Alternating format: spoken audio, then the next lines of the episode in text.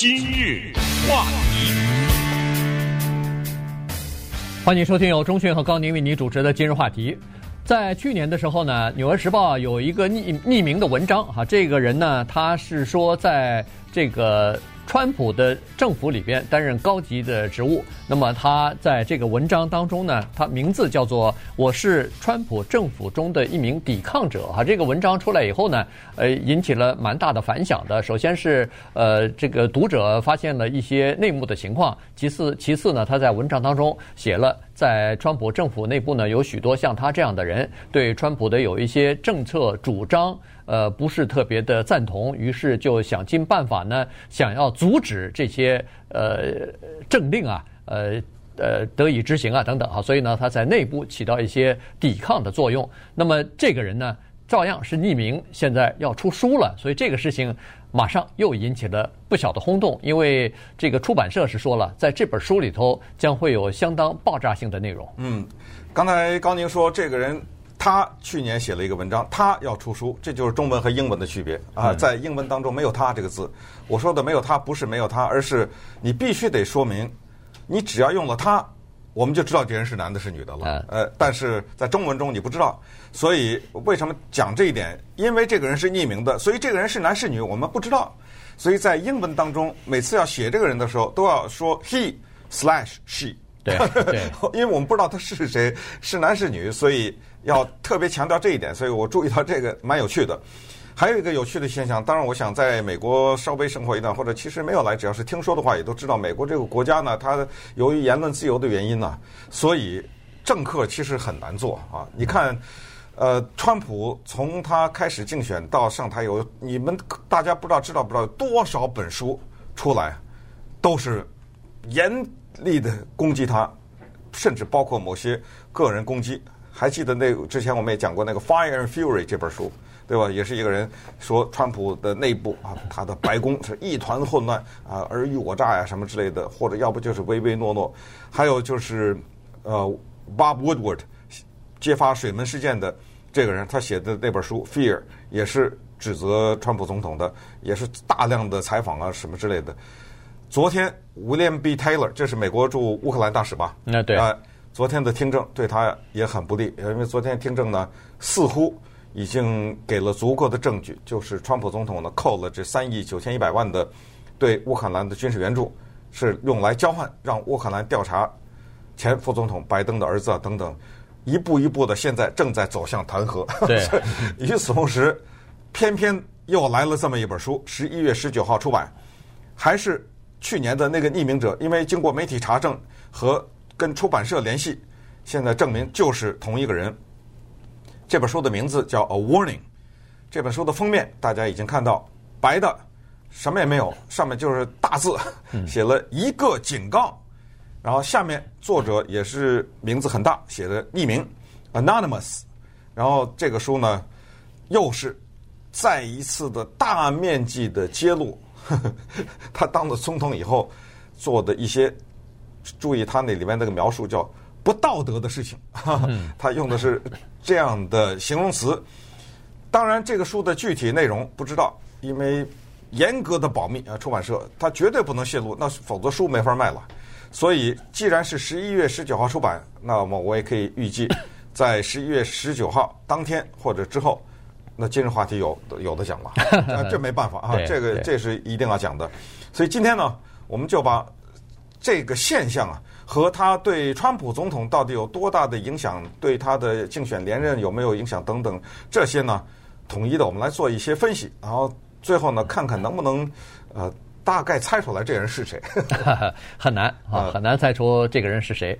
呃，这个人呢，他的这个身份的保密的程度呢，已经到了叫做呃元首级的了哈。所以呃，无论是《纽约时报》也好，出版社也好，他是分层分级的来进行保密啊。所以呢，这个人他的身份是要保密，原因就是这样子，就是说，在去年九月份的时候，这个匿名者啊，在《纽约时报》投了一篇文章，呃，说是我是川普内部的一个抵抗者之后呢。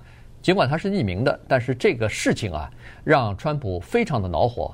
当时他就下令给司法部长，那个时候还是 Jeff Sessions 啊，对，呃，就说了，动用联邦调查局，动用你所能用的一切的呃这个行政手段和那个我我们调查的力量来找出来这个人到底是谁。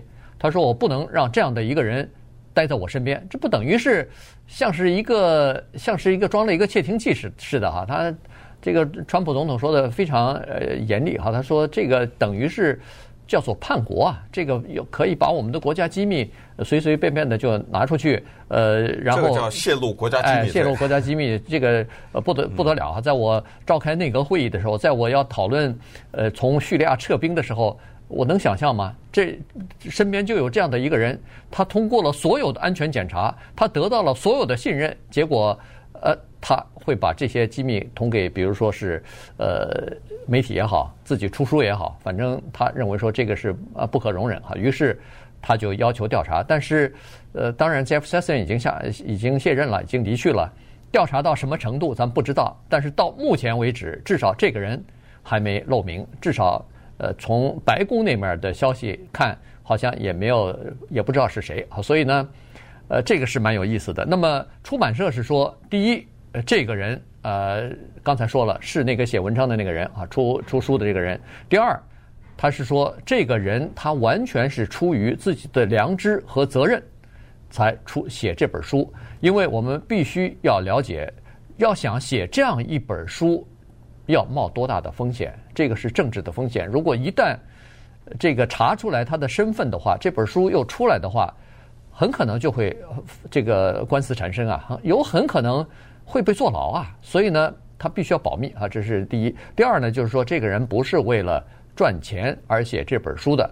呃，这本书如果你要是想要赚钱的话，你可以拿到非常高额的，甚至七位数字的，就是事先就哎，就是百万以上的。呃，这个他叫预付版税，预预预付版税就先给你这么多钱，然后咱们再讨论，那卖了以后还还有分成。所以，但是这个人说我一分钱不要。所有的钱拿出来都捐给叫做白宫的新闻呃记者协会，哎，记者协会和一些组织，因为这些人，他这个这个匿名者是说，这些人了不起，他们为言论自由在奋战，因为在当前的川普总统的治下。要想保论保持言论自由，已经变成，呃，必须要争取才可以得到。呃，怎么说呢？呃，这里面有很多未知的东西，我们不去猜测它。但是有些东西是已知的，我们可以斩钉截铁的把它说出来。首先，大家记得在水门事件的时候，那是。Nixon 总统那时候有一个人叫申侯，嗯，那时候他给《华盛顿邮报》的两个记者 Carl Bernstein 和 Bob Woodward 刚才提到呢，提供的一些资料，使得这两个记者写出了那本书《All the President's Men》，然后同时进行了一系列报道，最后导致总统下台。这个人，这个申侯，那当然后来他九十岁的时候，我们就知道他是谁了啊，是 Mark Felt，就是联邦调查局副局长。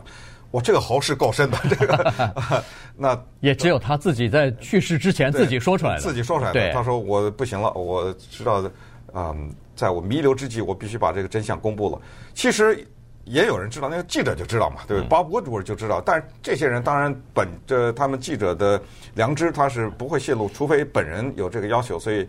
我们知道，那这个事隔多少年？是三十年还是三十一年？这个密保了这么久，所以现在的这一位匿名者呢，他这个密能保多久就不知道，因为现在啊和七十年代不太一样了。对，现在这个人肉搜索比较厉害一点，而且呢，这个人呢肯定是在川普的政府当中一个职务比较深的人。为什么说他职务比较高呢？是因为他有可以有机会去参加某一个层次的会议。嗯。他在那儿，他看见了，他听见了，那我要说是这其实也挺挺不不难分析出来的，对不对？就把那几个人数一数，然后一个一个的排除。你知道当时他写那篇文章的时候，曾经一度怀疑是副总统呢，后来副总统 Mike Pence 出来忙不忙不迭的解释，对，他说我不是，啊，这不这人不是我，各种各样的怀疑。我现在为什么想做一个小的猜测呢？因为我觉得川普总统呢，他开掉了联邦调查局局长科米。嗯，他开了科米之后呢，当时有一个说法是说，科米这个人啊，在联邦调查局的人缘很好，所以我们也知道他是联邦调查局局长。这个局是干嘛的？这是查人的机构啊，这个绝对的是东厂啊，这是不是？啊，所以他下面的人就是高级的这些人，副局长什么，我相信应该是跟他比较亲的人。嗯，我这么怀疑，可能还是那儿的，可能还是那个部门的人，联邦调查局的、啊，可副局长什么之类的。呃，当然这个是瞎猜，但是到时候等不知道多少年以后，等我们知道再说。解密之后再说了哈。好，那稍等会儿呢，我们就看一看这个书，还有之前的文章。大家如果不太记得去年那篇爆炸性文章的话，有一些重点给大家回顾一下。然后这个书大概说了什么东西？今日话题。欢迎继续收听由钟迅和高宁为您主持的今日话题。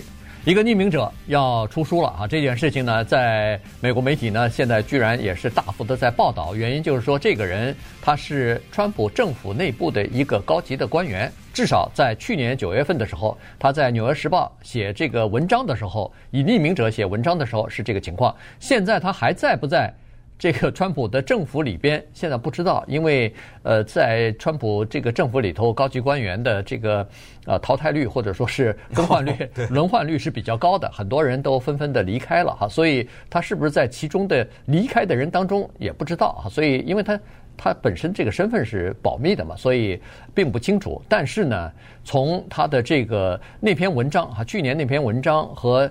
这本书之间呢，它是有千丝万缕的关系的。原因就是在那篇文章里边，他就呃讲过呃几句话啊。他在这个文章里头有一两段话呢，就是说，川普总统是一个叫做没有道德观念的人啊。他是这么说的。他说，尽管川普是以共和党的候选人的身份去参加竞选的，但是他多次是做出来或者是讲出来和保守价值观呃相违背的一些这个观点或者是立场啊，所以呢，他是没有这个道德观念的人。然后同时也说，这是一个鲁莽的人，是一个对抗型的人，是一个小气的人，是一个低效率的人。他用这些话，这些都是国家机密啊！啊，对，不行，这这这不能泄露了！这 个啊，对，所以呢，那么他在这本书里头呢，显然要提出一些例证来，显然要把。这个例证拿出来，那这个出版社呢？当然他不能公开任何的东西，但是他是说这个书里边的很多东西，看来是这个匿名者啊，这个作者跟他的文学的编辑，呃，这个出书的编辑讲的，就是说不一定全是他自己的亲身经历，有一些人和他志同道合，或者至少是和他的立场相相近的这些人，他们的一些东西不敢站出来讲的一些东西。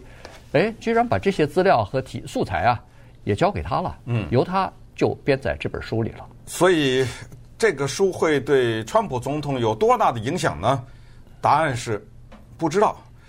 我们要知道，老百姓是这样的。实际上，从历史上看也是这样，就不用说看很远的历史，就是克林顿这么大的丑闻，投票弹劾没有。通过他还能选连任，叫就是说，这说明什么呢？这我觉得再远一点历史，中国的古代的军事家、政治家、文学家曹操写了一篇名文，叫做《举贤勿居品行》啊。他在 他在里面也说了这个话。他说什么？管仲、萧何、曹参、韩信、陈平、吴起这些人呢？他说：“不仁不孝而有治国用兵之术的人，就就我用。”嗯，就是曹操的意思。所以老百姓说实话。其实我们的道德底线呢，有些有的时候会受其他的因素的干扰。所谓的道德底线就是，同样这个人，同样这个事儿，因为换一个别人，换一个比如说民主党人，我绝对不会投。那为什么投他呢？哎，比如说他可以任命是法官，呃，他可以怎么怎么样？嗯，那哦，考虑到这些，那算了，就那些我就原谅他了，你知道吗？或者他可以给中国施加压力，遏制中国的发展。哦。那行，那其他那些我原谅了，你知道就这个克林顿，哇，克林顿那是有财政盈余啊。对，啊，对不起，那他弄两个女人，我是原谅了，你知道吗？啊，就是这意思。所以这就是说，呃，举贤勿居品行，实际上它背后还有一些民意在那儿，这不是曹操他坐在屋子里空想出来的。那反过来，二零零四年的时候，美国有一个纪录片导演叫 Michael Moore，那个时候呢，小布什总统在选连任，他拍了个电影叫《Fahrenheit 911》。华氏九一一，对，那个电影你知道吗？当时甚至到今天，他创造了一个罕见的记录，就是一个纪录影片，它的收入过亿。嗯，而且这个纪录片一般很少在电影院里面放的，他在全美国电影院，后来全世界电影院放，这个钱就是作为纪录片的收入，到今天我相信都没打破。结果大家知道什么吗？小布什顺利当选。嗯，他那二零零年那时候还最高法院，呃，也还要跟高尔治要最高法院干预一下。这次有了这个电影，一点不受影响。有一个印度籍的美国人叫 Dinesh D'Souza 啊，他呢是一个大的保守派人士，和一个呃专门是跟民主党作对的一个人。奥巴马选连任的时候，他弄了个电影叫《Obama's America》，那时候票房也不错，但是奥巴马顺利当选。Hillary Clinton 选的时候，他又拍了个电影叫《Hillary's America》。嗯，喜来利的美国也是举各种各样的证据，就是说这个人不能当选呐，这个人多么坏。当然，喜来利是没有当选，但是实际上最后的看来，这个电影也没有太影响，是反而是那些什么电子邮件呐，呃，是什么对 Comey 的这些啊，他这个电影反而是没有怎么影响。所以我们告诉大家，这个意思就是我们接受美国的这样一个事实。这个呢，当然在美国久了，我们就认为是理所当然的。实际上，我们仔细想想，也不应该作为理所当然。其实上，它是很宝贵的东西，就是叫做乱棒打政客 啊！不管你民主党还是共和党，乱棒打。你看川普被打的，各种棒子打他，写书的、拍电影的。其实关于川普的一些所谓劣迹啊，那书多了，只不过我们老百姓懒得去看去，或者是不去买它。各种文章啊，什么。很多呃，就乱棒去打这些政客，那么有的就挺下来了，有的挺不住。刚才说那申猴，对不对？那 Nixon 他挺不住，那也就被打掉了。所以这他呢，我们把它理解为是一个美国政治和美国民主以及美国社会的一种常态，就是任何一个人，你比如说奥巴马，看着好像挺干净的一个人，又没有什么性丑闻，又没什么。你知道有多少书骂奥巴马吗？你知道？像什么 Ann Coulter 啊，什么这些人，包括刚才说的 Dinesh D'Souza，那书都是在保守的嗯读者当中卖的很好的书啊，呃，那各种各样的攻击他不爱国呀，攻击他什么呃软弱呀，什么之类的，很多这样的书，所以到最后就得接受这个事实，然后在这个基础之上再看这个书的内容。有的书呢，呃，吵吵了半天，最后出来昙花一现，哦，看了吧，哦，哎，没什么东西，啊，对，对不对？仅此而已，所以。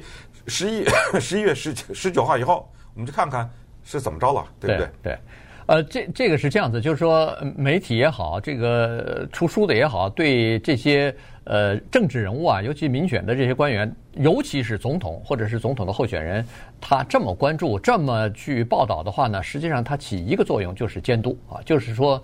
你你别让我抓住呃重要的东西，抓住了以后我就往死里头报道这个事情哈，所以这个呢是政治人物所比较比较担心的哈。实际上他们也害怕，万一要是民调呃出现一些，尤其是在有一些敏感的时刻，你这个可能就是最后一根稻草啊。所以呃这这个他们也战战兢兢，大概也是这个这个原因。那么这本书呢，根据呃这又是一个根据消息人士 呃。的这个对，在接受 CNN 采访的时候呢，是说了这个书的作者的目的非常明确。这个匿名者，他的目的就是想要阻止明年川普总统竞选连任成功。嗯，啊，他的这本书，他希望打到两个群体，呃，就是读者两个群体，一个当然是作为所有的这个竞选，就是可以有投票的投票人啊，这个他们看了以后可能会扭转他们对川普总统的一些看法。除此之外，它的针对性的第二个比较重要，就是现在是支持川普的人，这些人支持者，但是他们是可以被说服的，可以改变观点的。言外之意就是有相当一部分铁杆的，那你永远改不了。就是说，你出出什么书，拍什么电影，你告诉他什么东西。他都不会改变，他都会去投票支持，呃，挺川普。但是还有一些人是属于比较理性的，他可以通过一些事实，可以通过呃接触到一些他原来所不知道的东西呢，没准可以改变他们的立场。所以这个匿名者呢，他想要这些人成为他的这个读者，然后读完这本书以后呢，呃，产生一些不同的这个影响。嗯，那么会不会达到这个目的也很难说。为什么呢？因为就像我们之前在其他期的节目当中有所分析一样，就是说，现在不是美国，是整个的世界啊，它突然之间这个壁垒非常分明，就是非常的分裂。嗯呃，所谓这个分裂，跟那个川普什么呃老潘什么，跟你叫什么已经没关系了。就是说，这种分裂呢，是一种理念上的分裂，我们叫做什么三观不同或者什么，就是说，他已经不在乎你是叫川普还是什么普，他在乎的是我的理念 的具体的表现和实施。那么这个人现在他代 他代表了我的话，你写一万本书也没用。哎，对，你就是说我，我们跟大家再回顾一下去年那篇文章的一个重点。去年那篇文文章呢，有一个很可怕的一个东西，就是说，在川普的心腹地带、心脏啊，我们过去叫做打入敌人的内部，在心脏里面有一股抵抗势力。其实抵抗势力什么？就是游击队啊，对不对？